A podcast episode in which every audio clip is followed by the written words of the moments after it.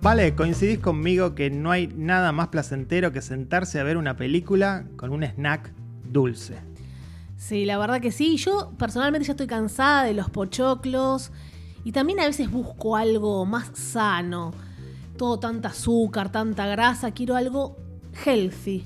Bueno, hoy te presento caramelos y chupetines sin azúcar, cuchicú.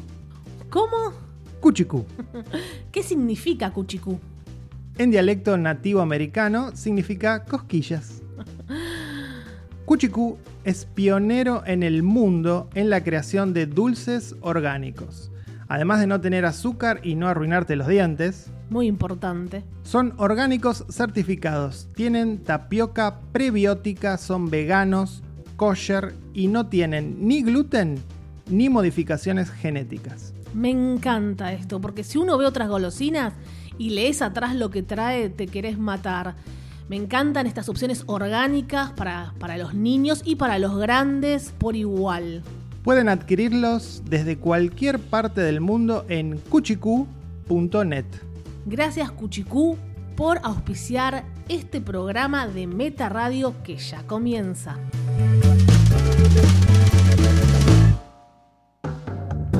Bienvenidos a Meta Radio, el séptimo arte analizado. Vemos todo y tenemos opiniones. Impopulares. Hola, ingresaron a un nuevo Meta Radio. Soy Farcasals junto a Valeria, Karina, Massimino. y en un rato Pato Paludi en versión nos falta la segunda dosis, ¿no? Esperando, tranquilos, ya con, ya con los anticuerpos, ya como relajados, no, no, relajados no. Relajados nunca parece, ¿no? Bueno, eh, una semana con muchas películas grandes, gordas, importantes, intrascendentes. Bueno, es, es lo que hay. Tampoco dirá- diría intrascendentes. Fer ya troleando desde el minuto uno. Pochocleras, pero también alguna indie, alguna escondida que descubrimos. Sí, buscar, buscar, a ver, en las profundidades de Internet. Porque ahora con tanto streaming es como que todo está bastante a la luz, no hay tanto escondido como antes. Por eso, tratar de rescatar la gema. ¿Lo lograremos? Me parece que no. Por lo pronto empezamos con una película que de gema y de escondida no tiene nada. The Tomorrow War. Sí, ¿qué quiere decir, Fer? La Guerra del Mañana, una película de Amazon que costó 200 millones de dólares. Ah, bien, un, un presupuesto humilde. dirigida por Chris McCain, que solo había hecho eh, la película de Batman Lego. Bueno, No sé si es un antecedente demasiado interesante, pero bueno. Pero no lo- como que no sí. se lo puede juzgar, por eso Sí, a mucha gente le gustó esa película igualmente. Sí, no, la adoraron. Todo lo que leí fue, no sé, odas. Igual, bueno, sí, ahora pienso, es como los legos en carne y hueso. ¿Sabes qué hacen ese tipo de paralelos los productores cuando buscan directores para proyectos grandes y dicen, bueno, si dirigió tal cosa, tal vez puede dirigir esta? Esas conexiones son un poco frágiles. Bueno, está protagonizada por Chris Pratt, Yvonne Strahovski, del cuento de la criada, Y la novia de Dexter, que estamos esperando que Dexter vuelva y estará ella también, que terminaba que estaba en la Argentina, Ivonne. Vos estás esperando que Dexter vuelva. Sí, no, mucha gente. Yo quedé, yo quedé traumado después de las últimas temporadas. Bueno, la van a arreglar. Love fue peor y se la perdonaron. El final de Love fue peor que el final de Dexter. No sé, ahí. Sí, pero- Y la amamos, la amamos igual. El final de Lost fue un episodio malo, el último. Dexter tuvo dos últimas temporadas muy malas.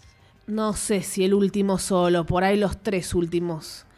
Eh, dijiste que es de Amazon, ¿no? Esta película. Sí, es de Amazon. En, en realidad iba a ser estrenada por Paramount. Y bueno, debido a la pandemia se pospuso y entonces entró Amazon con sus billetes y la compró. Tienen el poder. También trabaja J.K. Simmons, ¿no? Este gran segundón que está en todas las películas haciendo papeles secundarios, pero ricos, donde se destaca. Sí, es lindo verlo. Cuando aparece, te saca una sonrisa. Bueno, vamos a la trama estúpida de esta película. Sí, dando muchas vueltas, Fer, hablando boludeces. Sí, hablando de boludeces, hablemos de la trama. Estamos en diciembre de 2022, se está jugando el Mundial de Fútbol. está jugando Brasil. Ah, no es la Copa América. No es la Copa América. Teníamos que hablar de la Copa América, Fer, ¿eh? Hablemos, ganamos la Copa América. Fin. Después de 28 años. Lágrimas, lágrimas, la gente emocionada, gritos.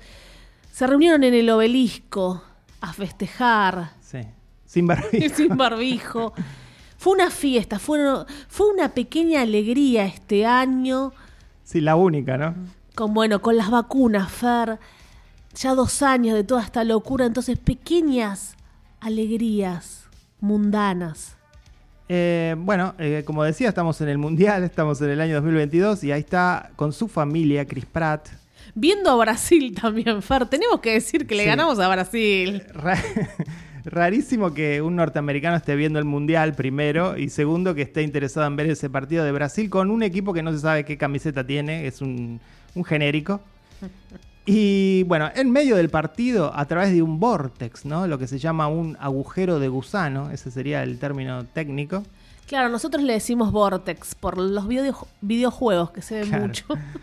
Aparecen soldados que vienen del año 2051 para comunicarle a todo el mundo que la humanidad está al borde de la extinción. Quedan, de hecho, quedan muy pocos seres humanos debido a una invasión extraterrestre. Y que lo único que resta por hacer es viajar al futuro para pelear contra esos extraterrestres. Porque no hay gente. Entonces necesitan gente. Cualquiera. No importa si sos débil o fuerte. Bueno, acá estamos viendo la Copa América y pasó lo mismo. Pasó lo mismo, sí. Y venían del futuro diciendo Pfizer, Pfizer. Eh, nosotros no entendíamos que iba a haber como una obsesión con las vacunas. Y bueno, era eran, para... lo- eran los antivacunas, ¿no? Que salieron a decir, no se vacunen, venimos del futuro y se nos magnetizó el cuerpo, así que no, no se vacunen. Así que bueno, cada cual sabrá lo que hacer. Con esta trama rarísima, Far después molestaban a Nolan.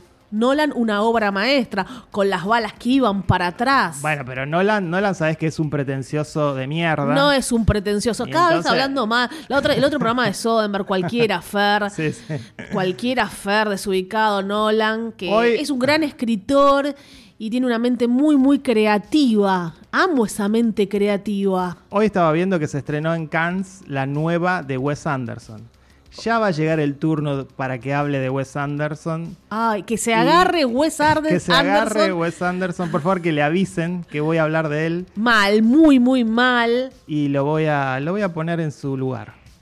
O sea, la lista de Fer de directores y directoras es Tarantino, eh, David Lynch, Es muy larga, es mucho más larga que esos dos personajes. Scorsese.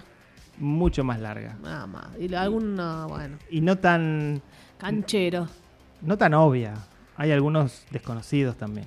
Bueno, se, se habla de los que defendés más con, con locura. Bueno, la cuestión es que esta película nos presenta eso y lo primero que uno piensa desde cierta racionalidad es que es un plan que no cierra por ningún lado. No tiene sentido ni lógica. Bueno, no le vas a estar buscando lógica. Ya bueno, estás sí, mal. un poquito, no, no, bueno, no, un poquito, un poquito de lógica, porque si perdés el sentido de, de que lo que estás viendo te importe, creo que eso hiere a cualquier historia, por más tonta que sea o por, o por lo poco pretenciosa que sea. Por supuesto que hay decisiones un poco ridículas, es verdad, pero ya desde el minuto uno vos abrazás esas reglas y no vas a estar diciendo, che, ¿para qué hicieron eso? No. Es ciencia ficción, Fer. Sí, yo te Después puedo- te molestaba, No, hay no. gente que no, bueno, de Martian también, no, bueno, eso no puede pasar en, la- en Marte, vos qué sabes, bueno. Sí, supuestamente podía pasar, pero todo era ridículo. Acá hay ciencia ficción, es todo inventado. También la, la hormiga de Avenger. ¿Qué hizo la hormiga de Avenger, Fer? Pero nos Pero- cagamos porque es Avenger. Pero sabés que si te estás refiriendo a Ant-Man, sí, es la Eh, hormiga en, en nuestro idioma. estás este. estás este. El hombre hormiga será. El hombre hormiga. estás este, ya saliéndote de la ciencia ficción y yendo ya a, un, a una viñeta. No, me voy a la física cuántica, exactamente. Por eso, eh, eso ya carece de sentido. Me acuerdo Y que además- estaba Michelle Pfeiffer. Hay un podcast, búsquenlo. Michelle Pfeiffer tomando mate. Se llama un podcast muy divertido que hicimos hace como dos años atrás. Porque eso era ridículo. ¿Qué estuvo haciendo Pero- Michelle Pfeiffer 20 años allá abajo? Bueno, no importa. Eh, Esa película era, era prácticamente una comedia. Y esto es un poco una comedia. Está Chris Pratt y creemos que es Guardian of the Galaxy, Farcasal. No, ojalá fuese Guardian of the Galaxy. Así canturreaba Acá, acá con está, la ardilla. Acá está medido. Y acá lo que tiene Chris Pratt es que en una sola persona tenés al héroe y al alivio cómico. Y Hace tiene- todo Chris Pratt. Tiene todo. Y, y también al padre de familia, porque hay en el centro de esta película un núcleo emocional que tiene que ver con él y su hija. Este, o sea, está todo. Está el drama, está la comedia y está el heroísmo. Todo encarnado en un solo personaje que es Chris Pratt. Es como que se enredan sin sentido. Porque sí, vos decís, está bien, estas son las reglas, ya está. Pero se meten en sin sentido, sin sentidos, y bueno, ya está, es así, lo aceptás, no queda otra, Fer. No, no, yo no lo acepto, porque como digo... eh, Ah, y un final hecho- choto. Aceptando todo esto, tenés un final rechoto, no sé. No, no porque algo sea de ciencia ficción, le da la libertad de hacer lo que quiera y de plantear cualquier situación por más ridícula que sea, digamos. Pero Eh, vos- También hay reglas dentro de la ciencia ficción y, algo que no puede perder ningún guion es al espectador. El interés del espectador, este, la suspensión de la incredulidad. estas reglas planteadas se van justificando solas. Ah, hay que hacer esto porque de esta manera solucionamos lo otro. Eso efectivamente ellos justifican No, las reglas, sí las justifican, Far, para que él vea a la hija, para que él vea y pueda después retroceder. Está todo hecho de esa manera. Yo no me voy a quejar en una película como esta sobre la exposición. Es obvio que Bueno, esta película sí. va a tener exposición para que podamos entender lo que está pasando y cómo va de a poquito avanzando la historia. Pero eh, me puedo quejar acerca de efectivamente el planteo, las decisiones, lo que se cuenta, cómo se cuenta, hacia dónde va la película, qué, qué se permite y qué no, y lo flexibles o no que pueden ser las reglas que plantea ese mundo de ciencia ficción, de utopía, de distopía, lo que sea. Sí, igual a mí no me gustó, no sé por qué se gastaron 200 millones de dólares, me parece un despropósito, pero tampoco para aniquilar, porque otra vez, la de Snyder no la matamos con decisiones boludas, ¿eh? Pero no las matamos con decisiones incoherentes y boludas. Y nos Sí. reímos, no se sabe por qué carajo nos De, reímos. que- de hecho, yo creo que son películas hermanas. Ah, bueno, películas hermanas. Ambas son así de tontas. Pero ¿qué pasa? La de Snyder sabe que es una película tonta. Acá nos quieren vender una historia épica sobre un hombre que aprende una lección acerca de su familia. Eso no estaba en la de Snyder. La de Snyder era vamos a pegarle tiros en la cabeza a un zombie. Yo no creo que acá quieran Y punto. dejar un- una moraleja. Sí, sobre todo hacia el final, vale. El final fue choto y no sabían cómo cerrarla. No Y- para que dejara una moraleja. Está la no pobre actriz de Glow, sumamente deslucida, madre de familia, que espera con cara de desgracia. Sí. Deslucida porque es muy buena actriz, la rubia de Glow. Espera al marido, ¿no? Que es el que hace todo.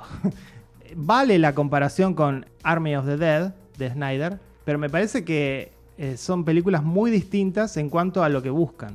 A mí la que más gustó en este sentido, que se puede también comparar, que ya la mencioné en otro momento, ¿cómo me quedó? Y la vi solamente una vez en Cinefer, ¿te acordás? En Belgrano. Eh, la de Tom Cruise, que se repetía el día, también en un futuro, ciencia ficción, al filo del mañana. Edge of Tomorrow.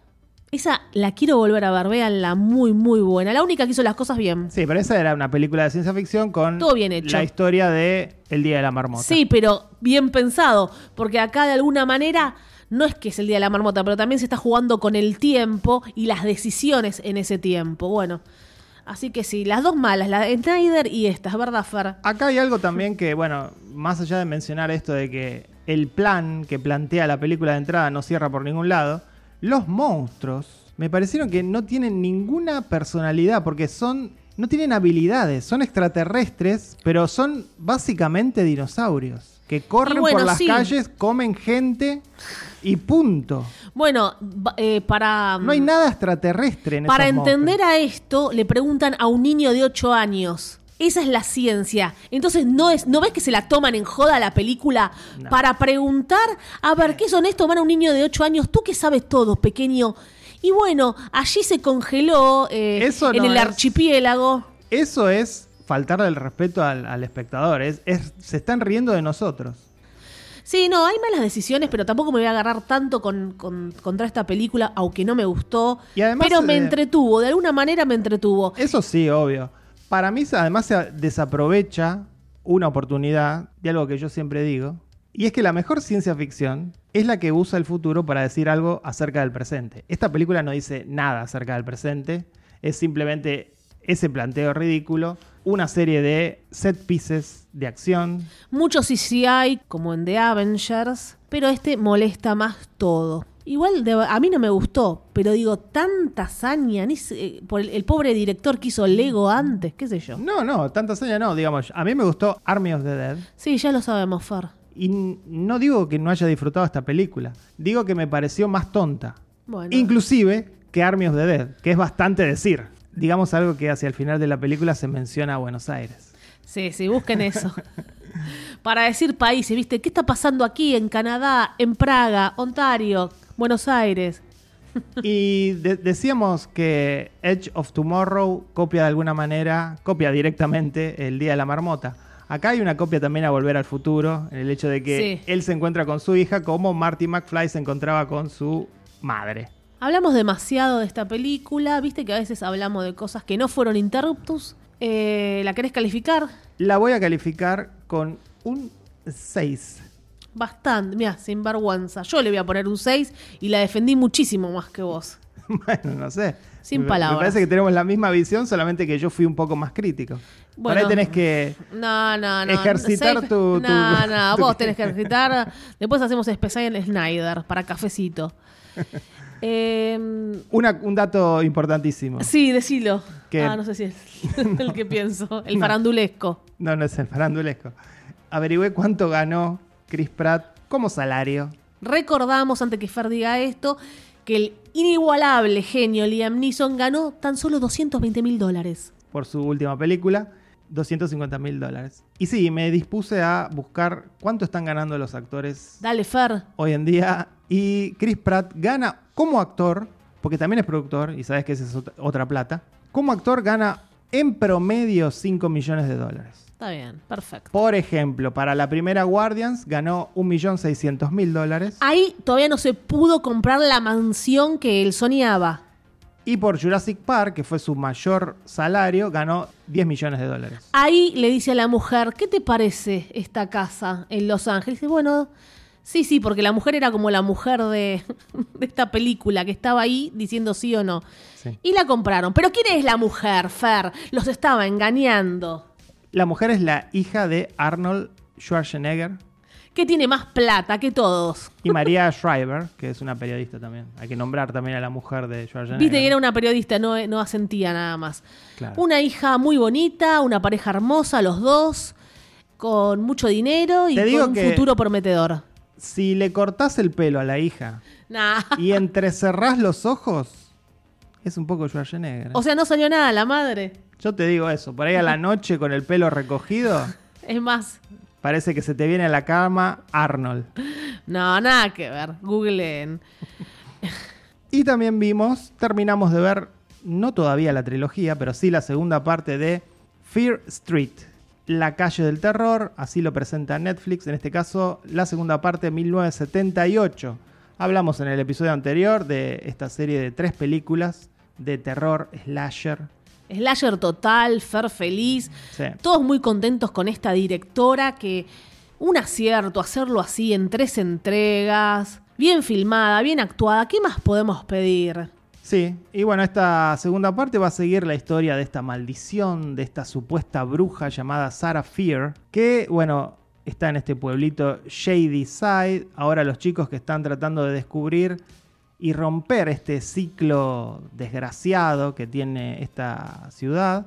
contactan a un sobreviviente de lo que pasó hace 16 años, precisamente en el 78. ¿Y quién es ella? Es Gillian Jacobs, la actriz de la serie Love. Que ahí se lanzó con todo y la amamos. Sí.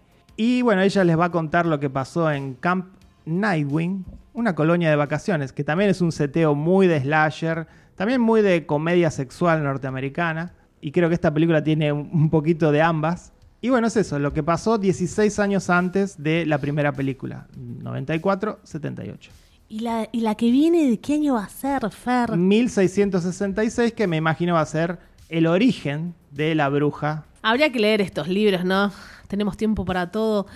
Que los adolescentes, jóvenes, se lo devoraron, un éxito terrible, por eso se hicieron estas películas, pero muy, muy bien hechas, bien los diálogos, cómo está estructurado el guion, la fotografía me encanta, eh, súper dinámica, y están allí en un campamento. Esto me encantó, la primera también me encantó, pero acá estamos en un campamento y esas, eso me fascina, ver los campamentos norteamericanos. Yo fui de... ¿Fuiste a Michigan cuando eras chica? Pequeña anécdota. Campamentos, ¿dónde fui yo? Tenía un nombre de mujer. Bueno, por acá, por el, por la provincia. María Susana. Sí. Eran tres días, ya me voy a acordar cómo se llamaba el lugar. Estuve los tres días vestida con la misma ropa de el equipo de educación física. Igual para mí fue maravilloso ese campamento. Maravilloso. Yo soñaba que sean estos campamentos que están, pero me parece, no sé, Sí, sí, lo que están tendría que ser. Muy bien organizados. Qué ¿no? bien organizados, chicos jóvenes, cool, las casitas, acá las mujeres, las cabañas, acá los hombres, los niños, el lago, aprenden a hacer cosas, con- eh, están con la naturaleza, eh, se escabullen a la noche para hacer que Fer me mira con cara de loco. Y sí, tener sexo y fumar marihuana. Eso era lo que vos querías en el campo María Susana. No, en ese caso, Elena creo. Elena. Había uno que se llamaba Cedro Azul, pero nosotros no fuimos a Cedro Azul, yo tenía ocho años, era más chiquita. No te alcanzaba el dinero para cedro azul. Pero me reí tan, la pasé tan bien en ese campamento y fue un horror.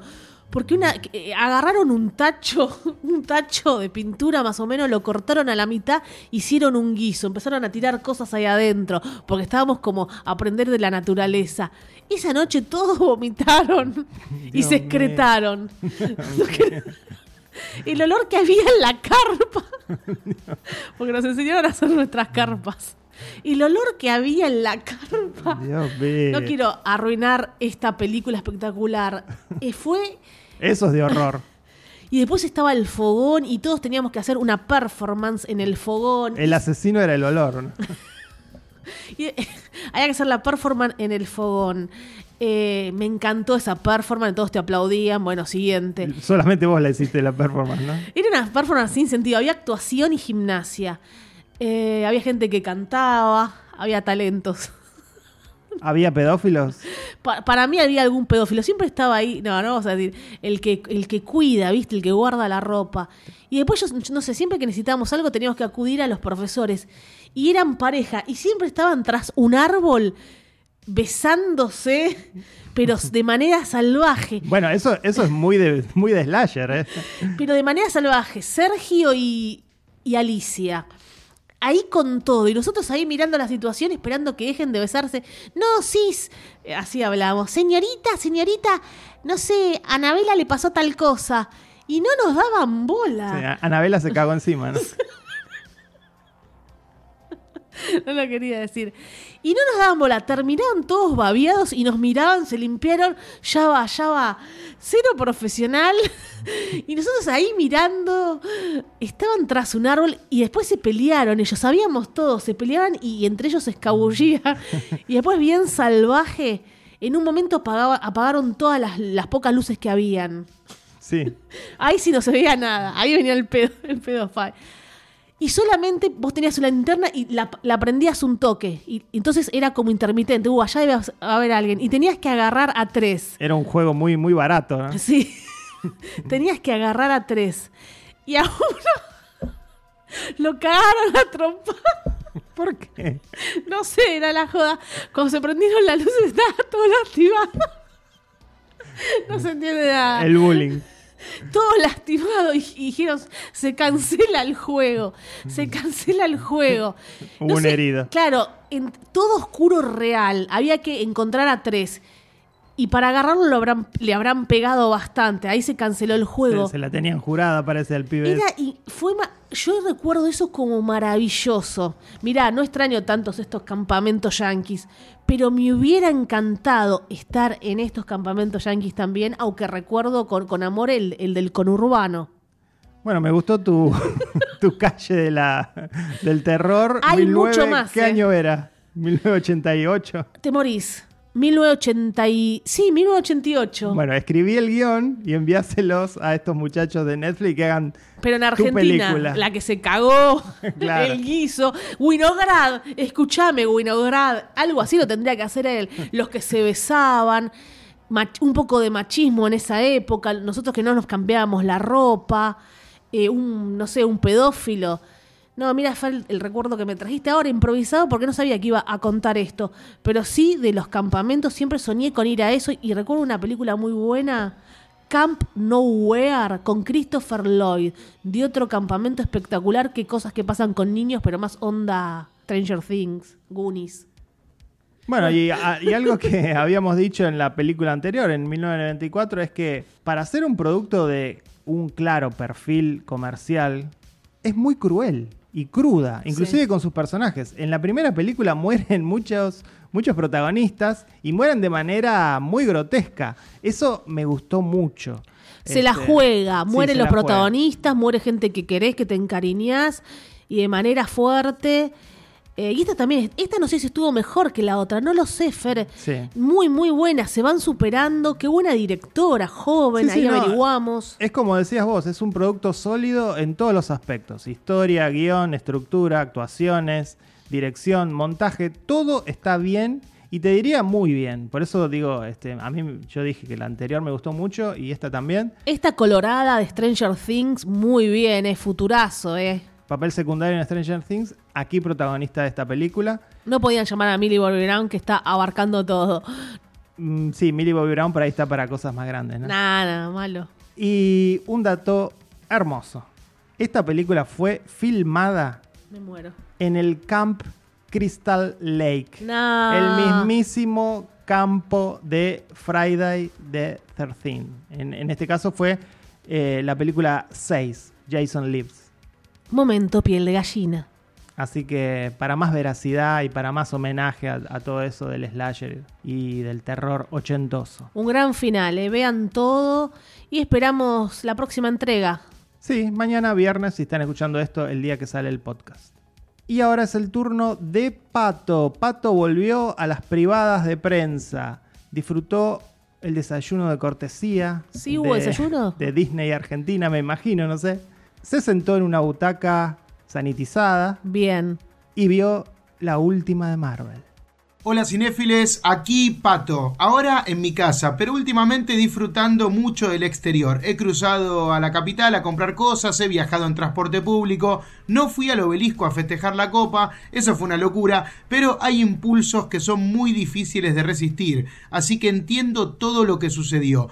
Nunca podría estar en contra de una manifestación de felicidad tan grande. Y es por eso que esta semana voy a hablarles de algo que genera pasiones de multitudes similares a las del fútbol, y eso es Marvel. Precisamente en uno de mis viajes a la capital fui a la privada de prensa de Black Widow. Las funciones de prensa son siempre para mí un lindo evento de reencuentro con muchos colegas que conozco hace tiempo, pero esta vez todo fue distinto. Para un viaje de 50 minutos salí con una hora y media de anticipación y terminé literalmente llegando tres minutos antes que empiece la función. Me encontré con una sala de cine que parecía una escena de investigación forense, onda CSI. Muchos asientos en todas las filas con cintas amarillas cruzadas para que nadie se siente. En otras butacas cartelitos más prolijos, pero que también prohibían el uso. Entonces llegué. La sala con 35 periodistas estaba llena. Mientras bajaba de filas, me iba encontrando con mis conocidos. Hola, hola, hola, mucho saludo con el puñito. Llegué a la fila 2, no había nadie, pero no había lugares. Entonces cambié de sector. Bajé por la derecha y empecé a subir por el sector izquierdo. Más saludos, más puños, pero todavía sin lugar. Ya se había pasado la hora de inicio y sabía que las luces se iban a apagar en cualquier momento. En mi último intento desesperado veo una butaca libre donde había una chica sentada. Se nota que habían dejado un módulo para dos personas. Entonces la miro y le digo, ¿puedo sentarme ahí? Pero imaginen mi desesperación. Similar a la de un tipo que se está cagando y entra corriendo a un bar. Ella me mira, y esto es real, ¿eh? Con una mirada que ni los actores de Fear Street lograron. Pánico, miedo. Y me contesta, no me sentiría cómoda. Nunca voy a olvidar ese tono y esa mirada. Por suerte, unas butacas más arriba encontré un lugar, me senté y la función comenzó. Bueno, Black Widow, la película solista de la espía y asesina rusa Natalia Romanov, nos lleva a conocer la historia más íntima de este personaje, que de joven vivió unos años en los Estados Unidos hasta que su familia tuvo que regresar a la Unión Soviética. La película tiene una secuencia inicial muy vertiginosa que nada tiene que envidiarle a lo que vemos en películas como Misión Imposible o las de James Bond. De hecho, hay un, hay un gran homenaje al 007. Automáticamente tengo que destacar el trabajo en la dirección de la australiana Kate Shortland a quien yo conocía, he visto su primer largometraje, Somersault, siempre me gustó, y su pequeña obra maestra que es Lore. Si no la vieron, corran a buscarla que también Shoreland tiene una forma muy atractiva de filmar todas las peleas cuerpo a cuerpo en la película, que hay muchas. Lo que más me engancha de este guion son el núcleo de personajes que conforman la familia de Natalia, con su hermana como coprotagonista, interpretada por Florence Pugh, que todos la amamos por su papel en Midsommar, y sus padres que irán reapareciendo e iremos descubriendo qué rol juegan en esta trama de acción y espionaje. Pero aún dentro de esa estructura de violencia y traiciones, la película encuentra calidez y humor al retratar a esos vínculos. Mucho humor, ¿eh? Porque el personaje de David Harbour, que lo conocemos porque es el papá de Eleven en Stranger Things, es el gran comic relief de la historia. Después de dos docenas de películas, Marvel me ha hecho aprender a disfrutar de su humor y creo que acá todo funciona. O quizás yo ya me río de todo porque ya está. Creo que, que, me empieza a gustar Marvel de verdad. La historia es atractiva, con elementos de fantasía, claro, que no pueden faltar para sumar espectacularidad. Tiene un gran villano, interpretado por Ray Winston, y tiene un condimento político y psicológico que es muy interesante.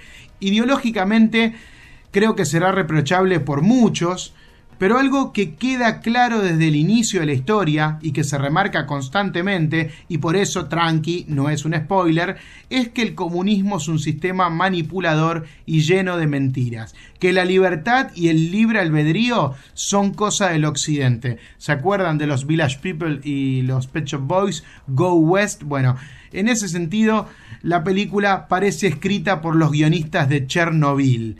Pero ideologías de lado, la peli la disfruté de principio a fin. Hay otro personaje, otro villano que, aparece que me recordó mucho a Winter Soldier, casi como plagiándose a sí mismo. Y bueno, eh, Capitán América y Winter Soldier es mi película favorita de Marvel y creo que Black Widow está a ese nivel. Quizás no suma mucho al universo, no la veo como una pieza esencial dentro del rompecabezas, pero quizás haya que esperar más, eso no lo sé.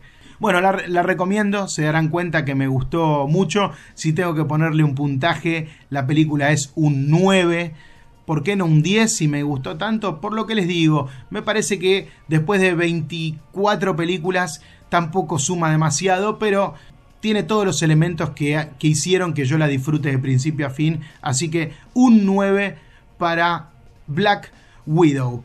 Bueno, hasta aquí mi participación. Ahora volvemos a estudios con Valley Fair. Hasta la próxima, chickens.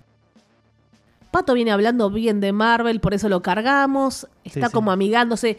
Se vio todo WandaVision, que nosotros no la terminamos, así que están haciendo las paces. Es un Marvel Boy últimamente.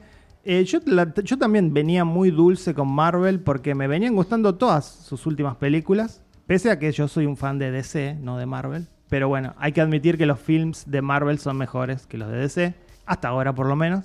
Pero no me gustó para nada Black Widow.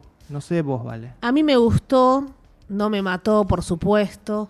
Esperaba, no sé, otra cosa en algunos aspectos, ya vamos a desmenuzar un poco más, pero no, no para decir para nada.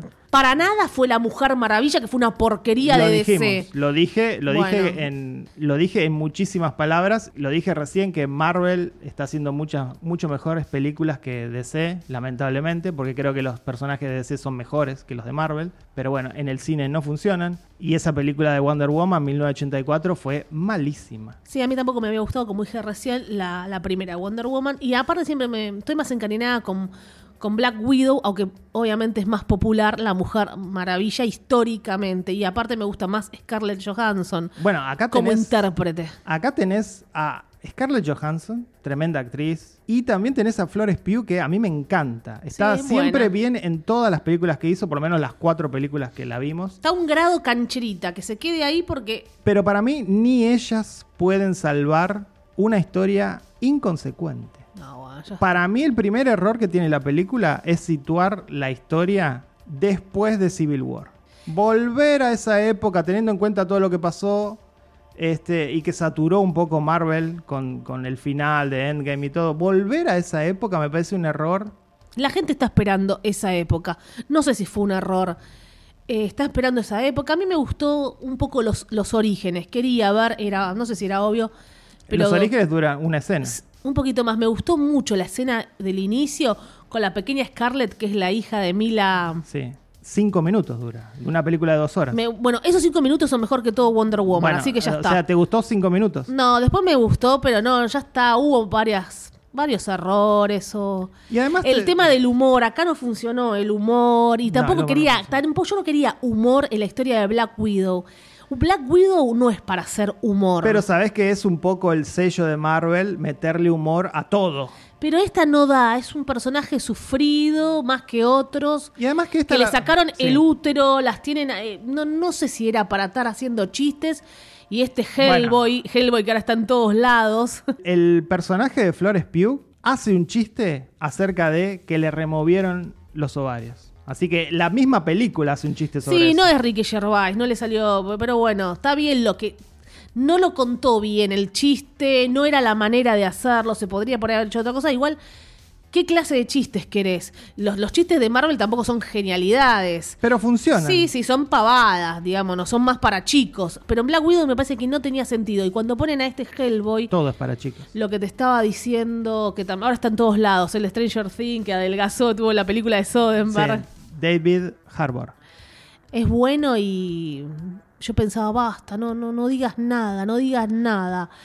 Eh, no quería que, que- que hable porque quedaba medio payasesco. Sí. Y te digo algo, eh, la venían vendiendo esta película como el inicio, que efectivamente lo es, el inicio de la fase 4 del MCU, ¿no? El Marvel Cinematic Universe. Eh, dame algo nuevo, dame algo nuevo. Acá estamos con un personaje que está muerto, con un personaje que nunca fue de los más atractivos, en especial porque no tiene ningún poder, es solamente una mujer entrenada. Y, y Batman, cállate, Fer, Batman no tiene ningún poder, tiene plata y es un tipo entrenado. Valeria, ¿vos, vos estás comparando a Batman No, con Black bueno, Widow. está bien, Fer. Está bien, sí. Comparaste a Batman con Black Widow. Tú, está, ah, está no, todo no, dicho. no, no, tu argumento comparo, está todo Acá- dicho, tu argumento. Acá este personaje para mí no tiene fuerza, nunca lo tuvo, debido a esto, que solamente es una mujer entrenada. A la par de Hawkeye, que es otro personaje que tampoco tiene fuerza, poder, ni interés de nadie, digamos. Tampoco para destruirla.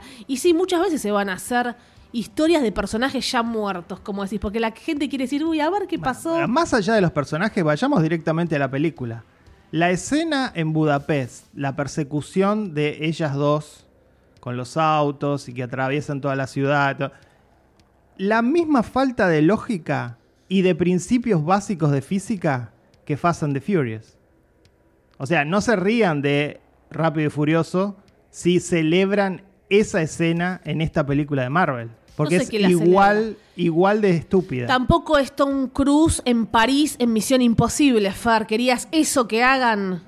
Un poco hicieron eso, o al menos Pero la, la de Misión Imposible tenía Sí, lógica. Al- al- Estaba un bien, poco, un estaba, poco, un eh, poco más seguro. Estábamos gritando de la emoción. Porque además, repito, no son superheroínas, son mujeres entrenadas que no podrían sobrevivir jamás. A mí me gusta cuando Batman va con su super eh, moto y sobrevive y se cae y es un hombre ah, entrenado. Me gusta cuando él sobrevive a un montón de situaciones. Bueno, de nuevo estás comparando a Batman con Black Widow. Sí, son eh, hombres se- entrenados, hombres se- y mujeres entrenados. Solo en eso me quedo. Se nota que en tu vida leíste un cómic. Claro, ahora eh, solo esto para gente que lee cómics, entonces hace tu podcast de cómics. Ahí- De gente que leyó cómics. Ahí te digo, también le sumo el hecho de que es un dato menor, pero para mí, a mí me molestó el hecho de que son cuatro actores norteamericanos, los protagonistas, haciendo de rusos. Sí, sentí- sí, tu querida Florence también, el, el Sí, acento. Sí, Por más buenos actores que sean, están haciendo de rusos actores norteamericanos. Ya les, ya les salió mal esto a Marvel con The Ancient One en, en Doctor Strange, que lo hacía Tilda Swinton, que también es una excelente actriz, pero, que, pero no puede hacer de un, de un señor asiático. Eh, y acá lo mismo, ¿no? Estamos este, viendo a actores de, de- de Estados Unidos y de Inglaterra haciendo de rusos. Eso pasa todo, todo el tiempo. el Lamentablemente, tiempo. pero tendríamos que ir dejando Bueno, eso. de lado, vamos, ¿eh? no, f- olvídate. También Luca le tiene que. La película de Disney ya se van a dar un beso. Creo que una de- animación. desde 2018 que estoy diciendo esto de acerca de la representación, de la importancia que tiene en el cine, bueno. Tarda todo. El personaje de Taskmaster, ridículo, desaprovechado. Prueba de que los actores hacen cualquier cosa por estar en una película de Marvel, ¿no? Y hay algo también que se desaprovecha, que es el hecho de que el personaje de David Harbour, Red Guardian, está buena esa comparación que se hace con Capitán América y los distintos destinos que tuvieron dos personajes que son básicamente lo mismo, pero que representan valores distintos porque son de dos países muy distintos. Eso está desaprovechado, queda, queda solamente en un chiste en el que él se prueba el traje y no le entra. Ya hablamos que el humor no, no funciona. A mí lo que puedo rescatar, sí, más allá de las actuaciones, yo es- esperaba por ahí otra historia de- del conflicto general, porque hay un conflicto. ¿Cuál es el conflicto de que no se está hablando? ¿Cuál es el quilombo donde se mete Black Widow? No, o sea, eh, es, ¿Cuál es el conflicto? El Estamos conflicto hablando de es- ella de chiquitita, que la reclutan.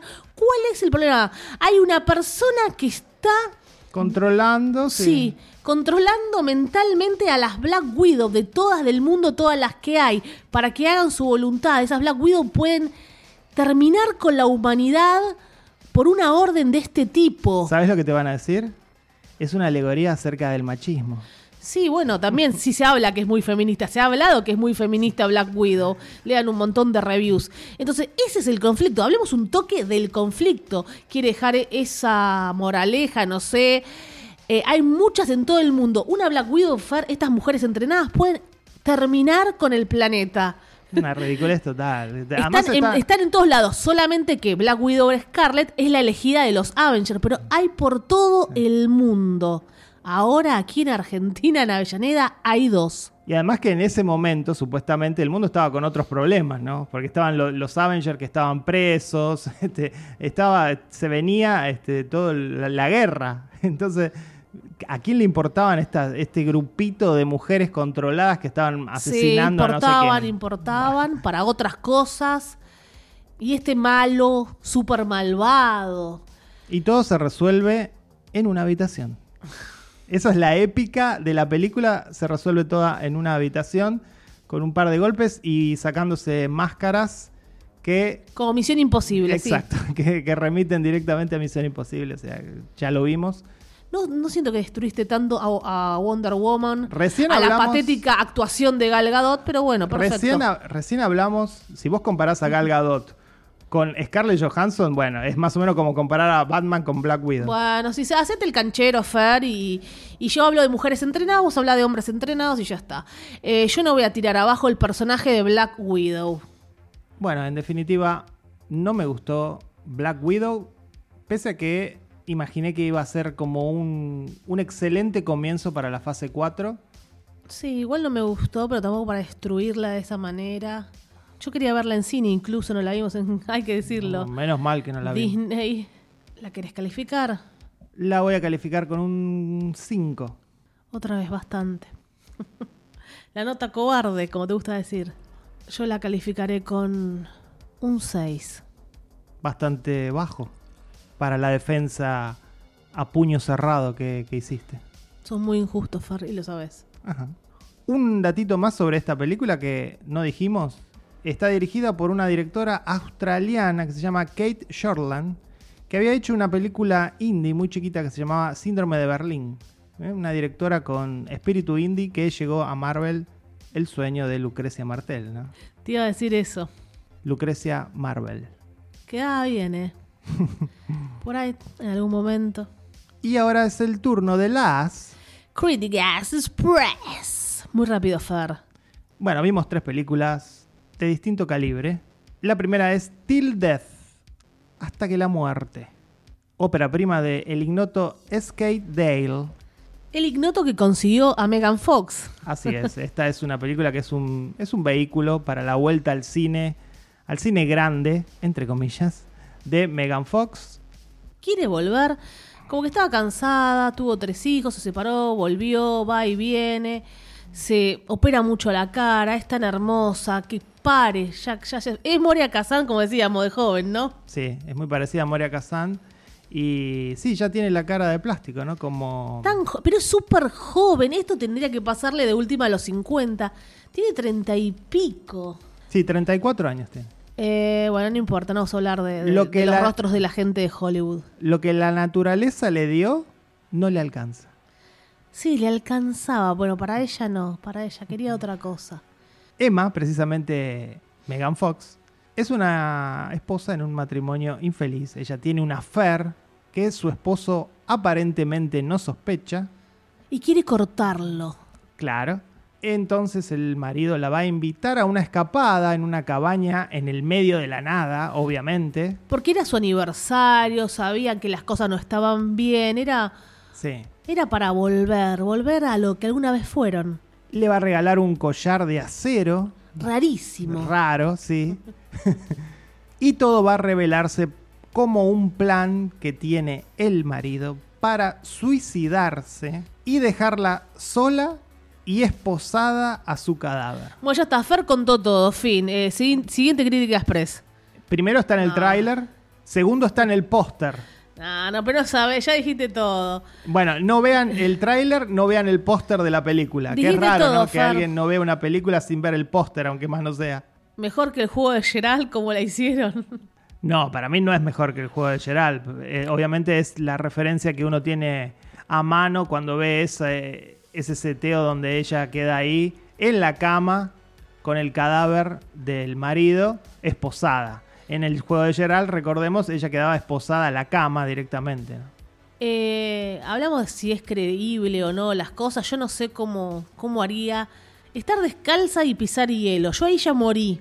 Lo que hace Megan Fox es increíble. Bueno, dicen que para sobrevivir el cuerpo hace cosas que no creía que era capaz. Claro, porque ella va a tener que Cargar el cadáver. cargar el cadáver, salir de la casa, enfrentarse a dos personajes que van a aparecer, esconderse. No, es, es cero creíble, pero Es de dibujito animado, inclusive hay un Sí, momento sí. donde se esconde de uno de los malhechores que, bueno, decís, esto que es Droopy, que es un, es un dibujito. como pasó con Ice Row, que parecía el correcaminos y el coyote. Eh, igual te súper entretiene, te súper entretiene, quieres saber qué va pasando. Ella está bien, la verdad que está bien. Es una buena vuelta en esta película, que ella ya había hecho película de terror. Sí, no le da más que para esto, ¿no? no bueno, tiene, las no- tortugas ninja también se compró la casa con las tortugas ninja, que es un desastre. No tiene rango Megan Fox, pero bueno, puede sostener esta película. Este, más que- es como digo yo, es una película para sábado a la tarde, barra la veo mientras chequeo WhatsApp, ¿no?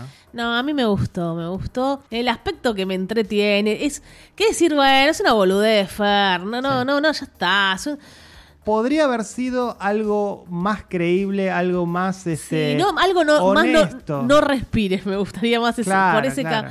te digo, el juego en general a mí no me gustó mucho, no me gustaba la actriz incluso, bueno, esta no es que me guste.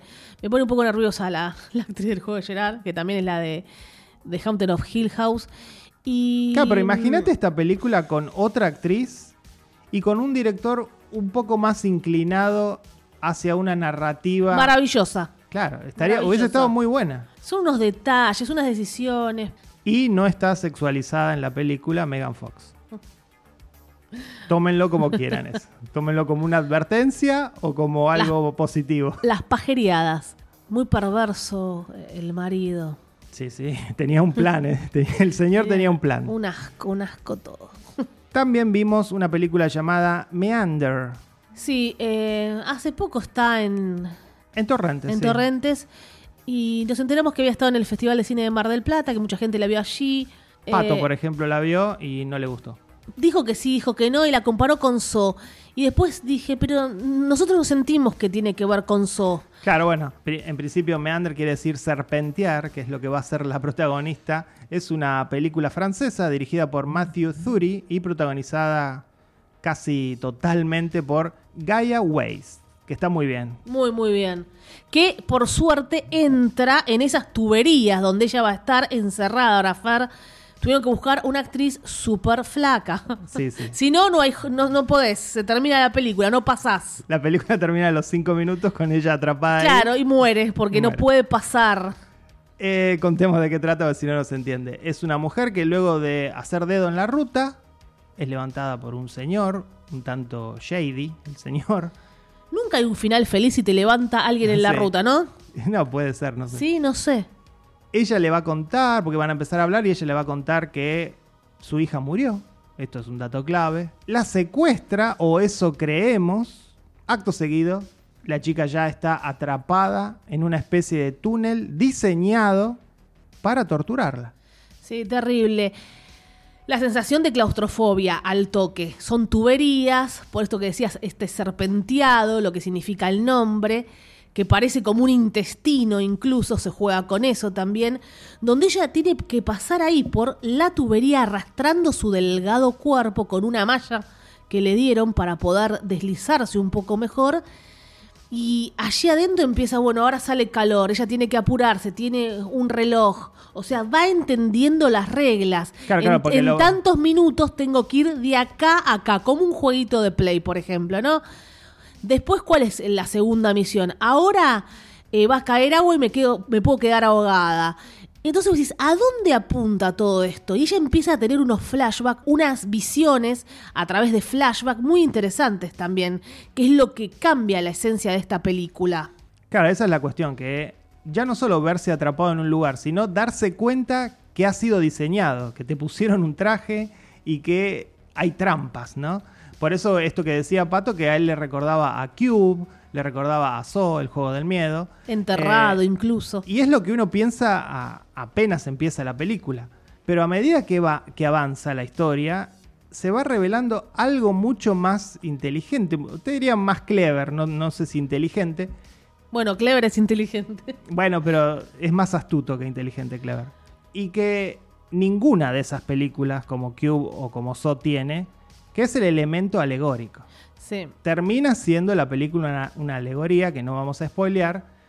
Una alegoría que es un poco obvia, sí. Es un poco cursi también. Sí, hay una frase final que está buena, que llega en un buen momento, aunque sea un poco obvia.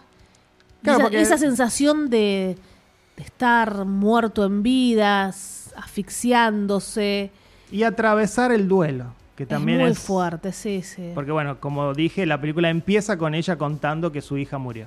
No, es fuerte. A mí me y- puso, a mí me puso para el culo la película realmente. Y no solo que su hija murió, su hija murió por negligencia de la madre. No, no, ya está. Entonces es- es doblemente terrible. ¿no? No, per- terrible, terrible. Por eso digo, Encima más- esta maldad que por algo mm, no es que está pagando, a ver, cada cual va, va a ver la película, va a ver lo que siente.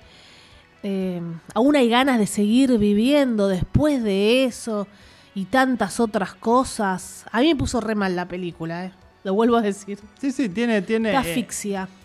es este, efectiva en ese sentido cuando uno empieza a notar, ah, me querías contar algo, película. No era solamente una serie de trampas divertidas eh, como en So. Eh, querías decirme algo y, y bueno, ese intento es valorable. Sí, sí. Porque se sale un poco de la fórmula esta de, esta de este tipo de películas de terror.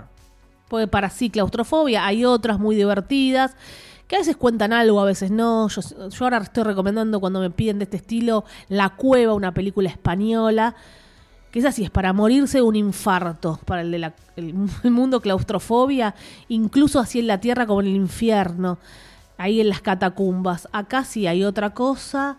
No, bueno, es repetir un poco lo mismo. Me- me- a mí me dejó muy mal. Más allá del, del- del chascarrillo, Fer, que tenés que ser delgado para estar en esas tuberías. Y aparte, ah, esto, vienen unas criaturas. ¿Qué son esas criaturas también? ¿Qué son esas criaturas? Donde ella dice, ya está, mátame, mátame. Un poco oxígeno, ¿eh? ¿Se acuerdan de Sí. oxígeno? Que Y ¿le al con- podemos matar o no? Y al contrario de matarlas, curan para que siga viviendo. ¿no? No, no, está muy buena. Si la sigo pensando... Me parece que le vamos a dar un, un sellito clever. Sí, va- viene el sellito clever. es porque chiquito, es chiquito, pero es clever. Es, es clever, sí. Véanla. Y por último, una película que nos quedó colgada del último Tribeca, Festival de Cine de Tribeca, que se llama My Heart Can Beat Unless You Tell It To. ¿Qué significa? Mi corazón no late al menos que se lo ordenes. Sí, un título pretencioso. No, pero una bueno, poesía, no, a mí no me molesta, ya saben. Una poesía. es de una título. canción, es de una canción. Sí, ya lo van a decir. Y bueno, ¿de qué trata esta película? Dwight y Jesse son dos hermanos que están en desacuerdo, digamos, acerca de el cuidado de su hermano menor, Thomas, que solo vive de la sangre humana. Por eso, básicamente, tienen que salir a matar personas para alimentarlo y que no muera. Sí, sí. Así, tan, tan fuerte como suena. No es Let the Right One In, que a mí me encantó, la sueca, no la yankee. La sueca me fascinó. Pero paso un poquito por allí. Este chico que tiene un rostro que me da, no sé, no sé qué siento cuando lo veo. Me da miedo, me, me da ganas de gritar. Eh, no sé si es así. ¿Qué pasa con ese chico? Para mí en la realidad toma sangre humana. Sí, parece que hace, hace un año que no come, ¿no? Sí, ese escuálido como en Cementerio de Animales que está Rachel. Rachel. No, esto da miedo, ¿eh? Que está todo así escuálida, que se le ven los es- que se le ve el esqueleto de la espalda porque tenía, no sé, tuberculosis. Todos no sé qué tenía. Ay, Dios mío, bueno. No, pobre pibe. Lo mataste. No, no, no es tan así. No, si te da impresión, toma sangre humana. Bueno, es tristísimo. Es, tri- es tristísima esta historia, Fer. Pero sí, es una historia muy seca, ¿no? Es, es vampirismo, Sí. Existe. pero no explícito. Están las reglas, por ejemplo, está la regla esta del sol, ¿no? De que no le puede dar el sol al pibe. Pero tiene un tono muy distante, muy frío, muy de película de festival. Sí, a full. A mí un poco eso me aburre. Este, en ningún momento el guion decide, che, vamos a divertirnos con esta No, historia. no, ni en pedo. No, acá es todo. Se toma demasiado en serio todo la película. eh, Pero tenés- está bien, porque si no iba a ser una joda. Yo prefiero que sea así de seria. No sé por qué el formato 413, esa... mm, Bueno, un poco más de pretensión. ¿no? No sé, porque ahorita a veces lo... No, no lo justifico del todo. P- pensé como en una caja, sentirme en una caja, en un ataúd. Bueno, vos no justificás el formato que eligió el cineasta para contar la historia. Por ahí sí, no sé. Yo no justifico que esta historia, que no deja de ser una historia más de un vampiro, sea tan seria, tan este grave. Es, es gravísimo que pase que un miembro de la familia. Te comento que si un miembro de la familia necesita eso, es realmente grave y no lo vas a querer entregar a las autoridades. Le vas a proveer sangre humana. ¿Y quiénes son? Son los que no merecen vivir. ¿Quiénes son los que los padres dicen, bueno, vamos a matar siempre la pobre prostituta? Depende al padre, ¿no? Claro, ¿a quién se decide matar? ¿A- ¿A ese linchera? Horrible. Las Ah. decisiones. Dexter. Hay padres que directamente salen a buscar a militantes de la cámpora, por ejemplo. Es terror, es depresión, hay un muy buen clima, un ambiente. Creo que el 4-3 es por el ambiente que creen, que quieren crear. Sí, un poco asfixiante. asfixiante, esa caja, casa. caja, ataúd, vampiro, eh, seriedad, sí, Fer, ambiente triste, desgracia. La- los, los hermanos también. La hermana, otra que da miedo, ¿eh? Sí, sí, la hermana da miedo. este, El que estaría un poco mejor, que quiere como irse a la mierda, es No, el eh. hermano, pero ya no, no es muy difícil. En ese sentido, la película deja muy claro que hay una sola víctima. Y es precisamente el hermano menor, el, el vampiro, ¿no? El re- está rodeado de, de- de gente espantosa. Quiere tener, sí, quiere tener amigos. Re- re- bueno, las últimas dos películas. Muy negro, muy oscuro todo lo que estamos contando. Pero eh, yo digo que El corazón, ya está, detenémelo, Fer. No, no, Sí. todavía no. que siga latiendo un rato más, pero eh, a mí esta película no me gustó. eh. Es, digamos, yo A no- mí sí me gustó. No Me la, gustó no la recomiendo. Yo la recomiendo eh, porque me hizo sentir mal y es lo que la película quiere. Lo logró, me destruyó. Pensar que hay gente que necesita esa sangre, no, de verdad. Como todavía pienso en el robot de Tale from the Loop. En una isla hay un robot abandonado. Yo me, me destruye el, el alma. Ahí está, mi corazón se detiene de pensar que ese robot está con, con su mantita. Bueno, Bueno, ya que fue una, un programa, te diría, de detectar alegorías, sí, muy fuerte. se podría decir que también esta película puede ser una alegoría acerca de cualquier adicción, ¿no? Sí, sí, lo de los Algo niños. que se necesita para seguir viviendo. Sí, sí, varias cosas. Mira, mira, mira lo que te dejó Farah. Ominoso, como, no como Possum, pero hay Esa era otra cosa. más ominosa. Pero Ese así, era un poema negro. negro como los jeans. Todas las referencias que estamos tirando, che, es impresionante. Mis, mis anécdotas, siempre hay anécdotas que cuento, Far, Sí. que no tienen nada, nada que ver. Está bueno que terminaste el programa hablando bien de vos. ¿eh? No. Bien. Informe técnico. El programa fue grabado correctamente. Los micrófonos, la compresión y los niveles fueron óptimos. Lástima todo lo que se dijo. Hasta aquí el programa 185 de Meta Radio. Otra semana variopinta, otra semana llena de opiniones, algunas populares, otras impopulares. Soy Fer Casals. Quiero ir a un campamento. Soy Valeria Massimino. Chao. Somos Meta Radio. Cuarta temporada.